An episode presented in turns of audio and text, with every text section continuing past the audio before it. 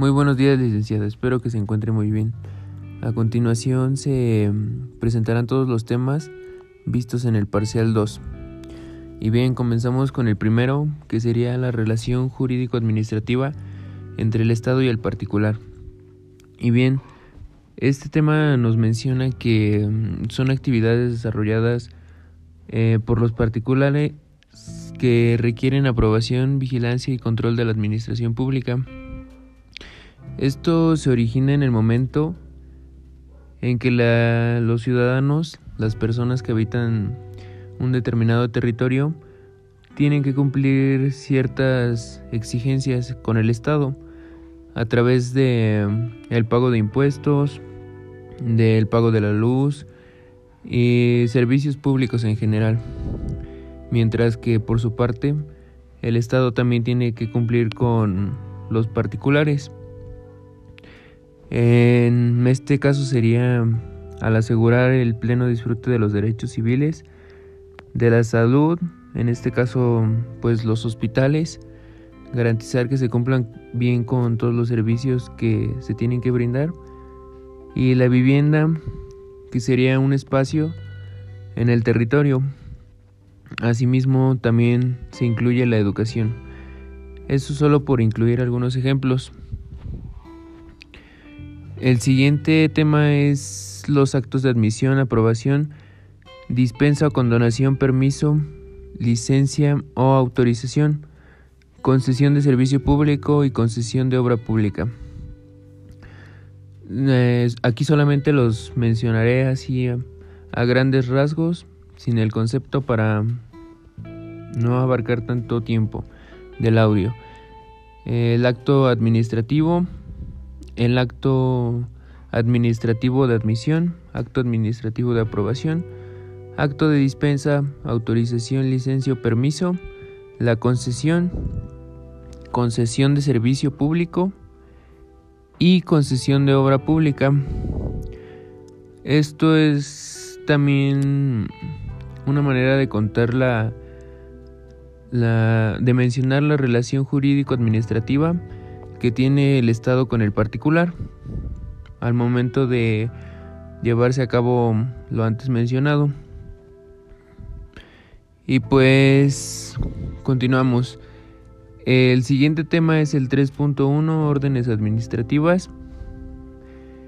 Y se nos hace saber que son actos administrativos mediante los cuales se impone al administrado un deber de hacer o de abstención.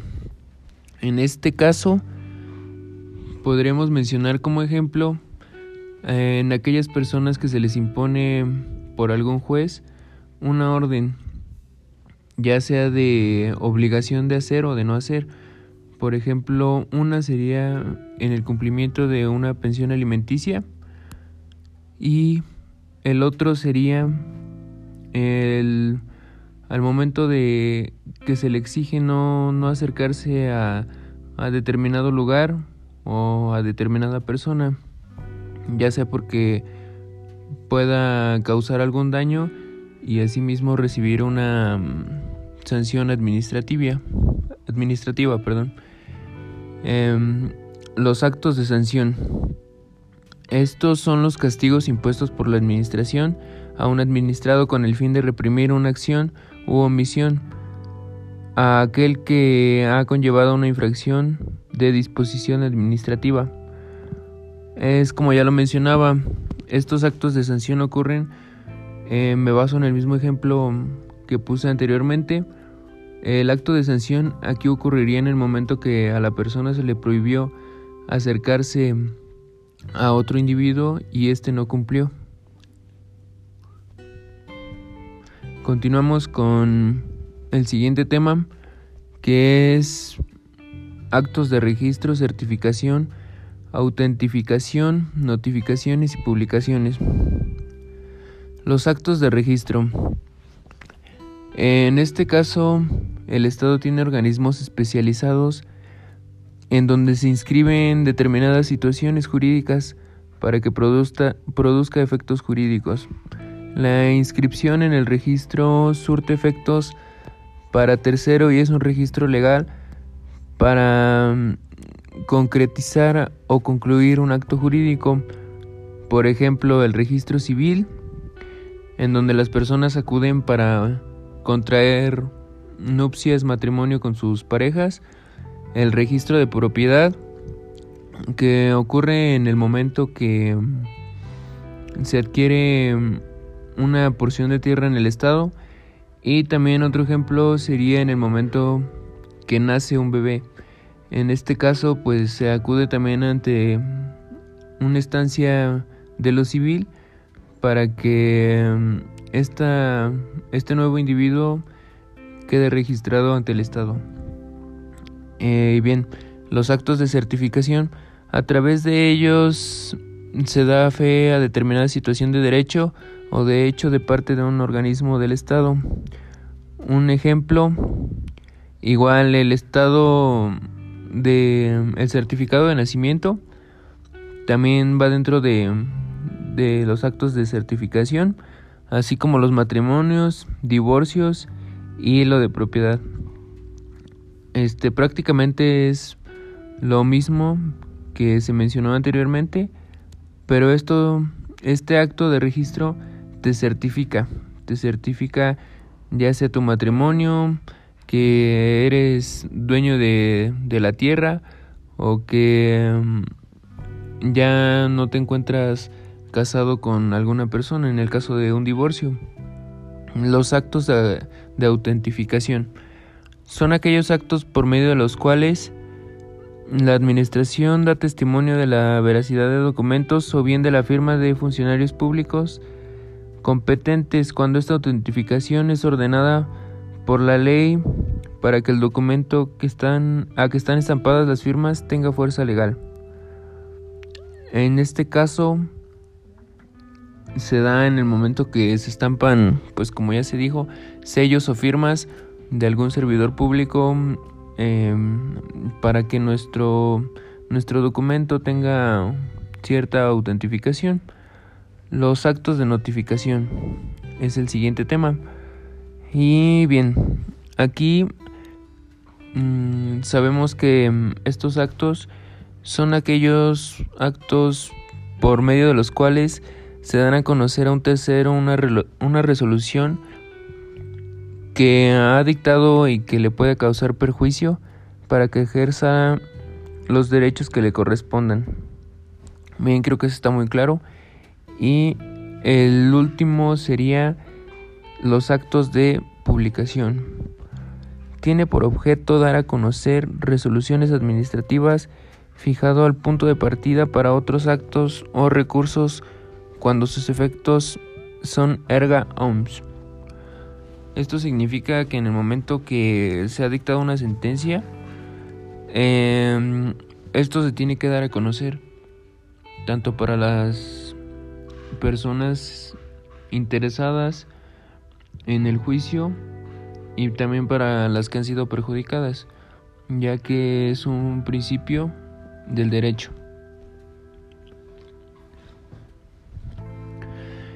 Eh, continuamos con el contrato administrativo, que mm, el contrato administrativo en sí es un contrato que celebra la administración pública con los particulares con el objeto directo de satisfacer un interés general, cuya gestión y ejecución se rigen por procedimientos de derecho público. Estos los elementos que se requieren para realizar un, contrato administrativo son los siguientes. Los sujetos, em, las partes, el consentimiento, objeto, forma, causa y licitación. Y el contrato de obra pública, en este caso, es la construcción o mejora de un mueble o inmueble eh, se realiza para comodidad o servicio de la sociedad y perteneciente a un ente público. Se da eh, cuando el Estado proporciona la mejora de alguna carretera, de algún hospital o de alguna escuela, etc. En toda eh, construcción o ampliación, conservación o mejora que un particular contratista realiza de bienes inmuebles del Estado y que éste utiliza en sus cometidos. Eh, los elementos de este contrato son los sujetos, el consentimiento, la obra pública, la forma, la causa y la licitación. La diferencia entre los contratos civiles y los contratos administrativos es el criterio subjetivo como primera como primera parte consiste en comprobar si el contrato es parte de la administración del Estado y no se requiere necesariamente que sea el poder central del Estado, sino una persona jurídica pública perteneciente a la administración pública de acuerdo al criterio subjetivo. Basta dicha condición para que se produzca la contratación administrativa. El siguiente es el criterio de la jurisdicción y este consiste en establecer que hay contratación administrativa en aquellos casos que compete conocer la jurisdicción administrativa por disponerlo en un precepto legal, por haberse pactado o por decidirse jurisdiccionalmente, por sus modalidades propias que corresponden a la jurisdicción administrativa. El criterio formal. Este se ha sustentado ciñéndose al procedimiento empleado por la administración pública para su concertación. El siguiente es la teoría del servicio público y Leon DeWitt sostiene que mm, lo que importa es el fin y que por, por consiguiente si el contrato tiene como fin un servicio público o constituye un servicio público, pues en ese momento es cuando hay una contratación administrativa. Y por último tenemos la teoría del contrato. En este caso es por su naturaleza y León Bloom nos dice que es necesario que ese contrato por sí mismo y por su naturaleza propia sea de esos que solo pueda concluir una persona pública. Bien, ya una vez citados estos estas diferencias, pues nos damos cuenta que en los cinco incluye siempre o se, se dirige a una persona pública. O sea, en un contrato administrativo tiene que, que intervenir una, una, persona que se encuentre otorgando servicios al Estado. Y yo creo que esa es la principal diferencia que se resalta en lo anteriormente mencionado. El siguiente tema es la forma de adjudicación de los contratos administrativos y um, las adquisiciones, este, arrendamientos y servicios se adjudican a través de licitaciones públicas mediante una convocatoria pública. Eh, bien, la Secretaría, las entidades, los tribunales, así como los administrativos, em, los ayuntamientos, pueden adjudicar adquisiciones, arrendamientos y servicios mediante las excepciones claramente que el procedimiento de licitación este no señala, como lo es la invitación restringida y la adjudicación directa. Em, y bien, algo que hay que hay que resaltar es que todo licitante que satisfaga los requisitos de la convocatoria y de las bases de la licitación tendrá derecho a presentar su propuesta. Eh, posteriormente las entidades, los tribunales administrativos, los ayuntamientos proporcionarán a los interesados igual acceso a la información relacionada con la licitación a fin de evitar favorecer a algún participante. Esto quiere decir que será de manera pareja de manera que no se, se um, dirijan más hacia, una persona para que todo sea um, conforme lo marcan los reglamentos. Y bien, en sí, ¿qué es la adjudicación?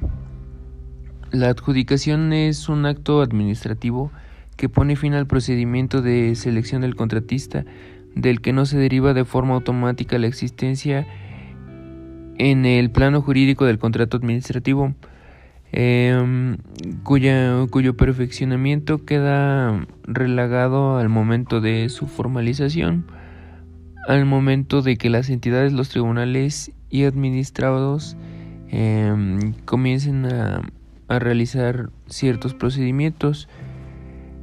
Em, salvo en el caso de los contratos menores, los basados en un acuerdo marco y los contratos específicos en el marco de un sistema dinámico de adquisición que se perfeccionan con su adjudicación, quiere decir en el momento que el bien ya ha sido adquirido. Eh, continuamos con el, con el siguiente tema, que sería los derechos públicos subjetivos de los administrados.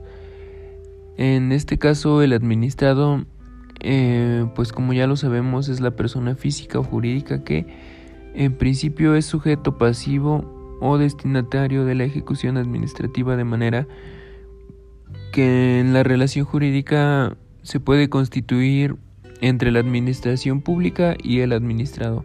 Ambos sujetos ocupan posiciones opuestas, sin embargo, el administrado puede aparecer a veces como titular de facultades o derechos frente la administración. Las diversas normas constitucionales y legales establecen a favor de los particulares una serie de derechos frente a la administración pública. Asimismo, esas imposiciones imponen a los particulares diversas obligaciones de carácter público.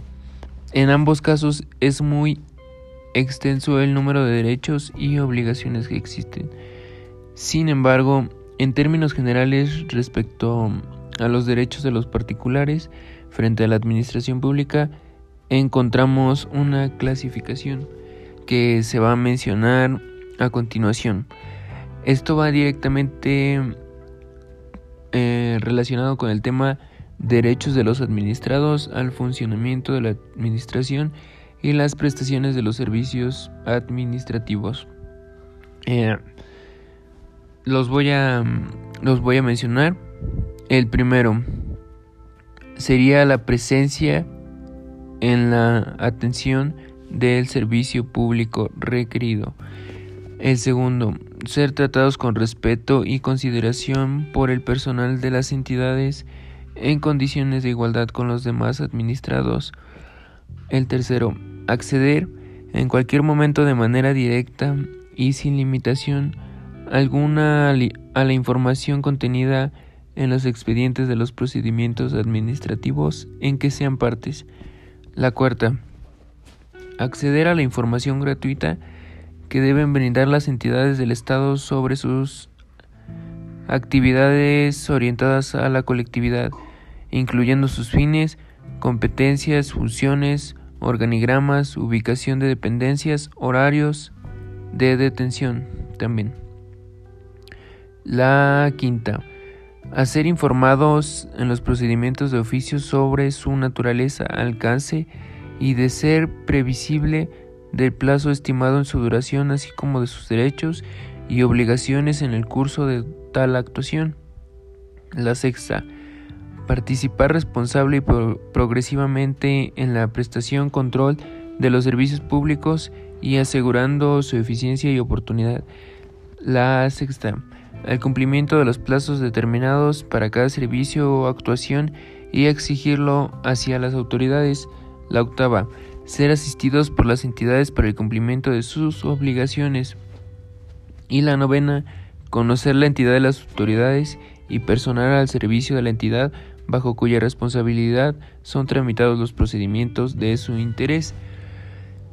Eh, como ya se mencionó, pues estos son derechos de los administrados de, de las personas que habitamos determinado territorio y pues en sí estos derechos se pueden hacer valer en el momento que, que se va a alguna estancia pública hacer la realización de algún documento y pues en su caso no eh, esta entidad no, no nos atiende o no se nos da mm, no se nos da lo requerido. En este caso estos derechos pues son muy importantes porque se pueden hacer valer y mm, es obligación de la administración que estos se cumplan.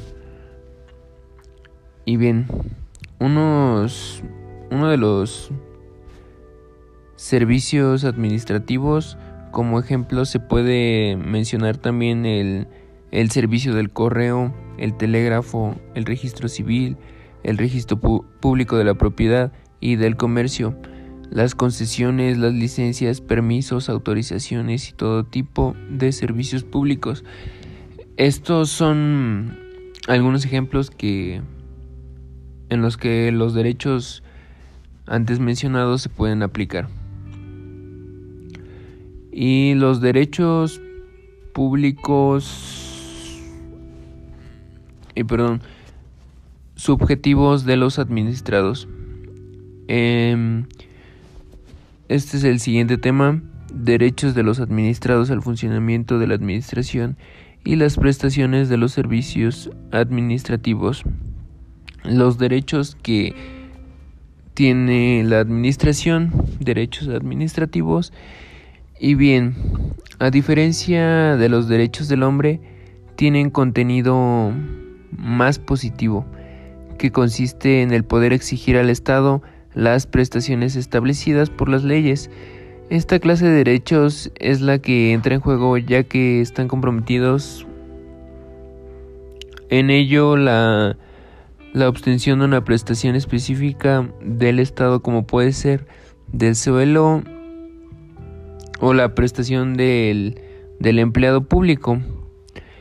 Eh, bien, la ley reconoce al ciudadano unos derechos frente a la administración que garantizan que pueden defender sus intereses. Entre esos derechos encontramos exigir responsabilidades que se, se mencionan Em, a la brevedad. El primero es obtener una copia sellada de la documentación entregada. El siguiente, conocer el estado de la tramitación. El tercero, identificar autoridades y personas. El siguiente, formular alegaciones y aportar documentos. Eh, recibir un trato respetuoso obtener información y orientación y usar lenguas oficiales. Las, el siguiente tema son las obligaciones de carácter público a cargo de los particulares. Este es el deber impuesto a los particulares por la ley o por un acto especial de la autoridad de ejecutar determinadas prestaciones. Las obligaciones del Estado son normas de derecho público, es decir, normas diversas de las que se destinan a regular una obligación privada. El siguiente tema son las obligaciones civiles y de orden administrativo. Entre las obligaciones que nos ocupan se encuentran las que resultan a cargo de los empleados o funcionarios no políticos con motivo del acto de su ingreso a las funciones públicas Forman igualmente parte de las obligaciones civiles las que el artículo 5 de la Constitución Política de los Estados Unidos Mexicanos, en donde se establece que para los servicios públicos de las armas, mm, de jurados, de cargos consejiles, de los censos y de servicio social de los profesionistas. El siguiente tema son las obligaciones políticas. Entre dichas obligaciones se encuentran algunas que son derechos políticos, como las de inscribirse en los padrones electorales, votar en las elecciones populares y desempeñar los cargos de elección popular. En este caso serían, como ejemplo, em, los, los puestos para funcionario público. Y bien, licenciada, este sería el audio de de los temas vistos en el segundo parcial de Derecho Administrativo. Eh, espero que hayan sido retomados de la mejor manera posible y al igual pues explicados. Muchas gracias por su atención y sería todo.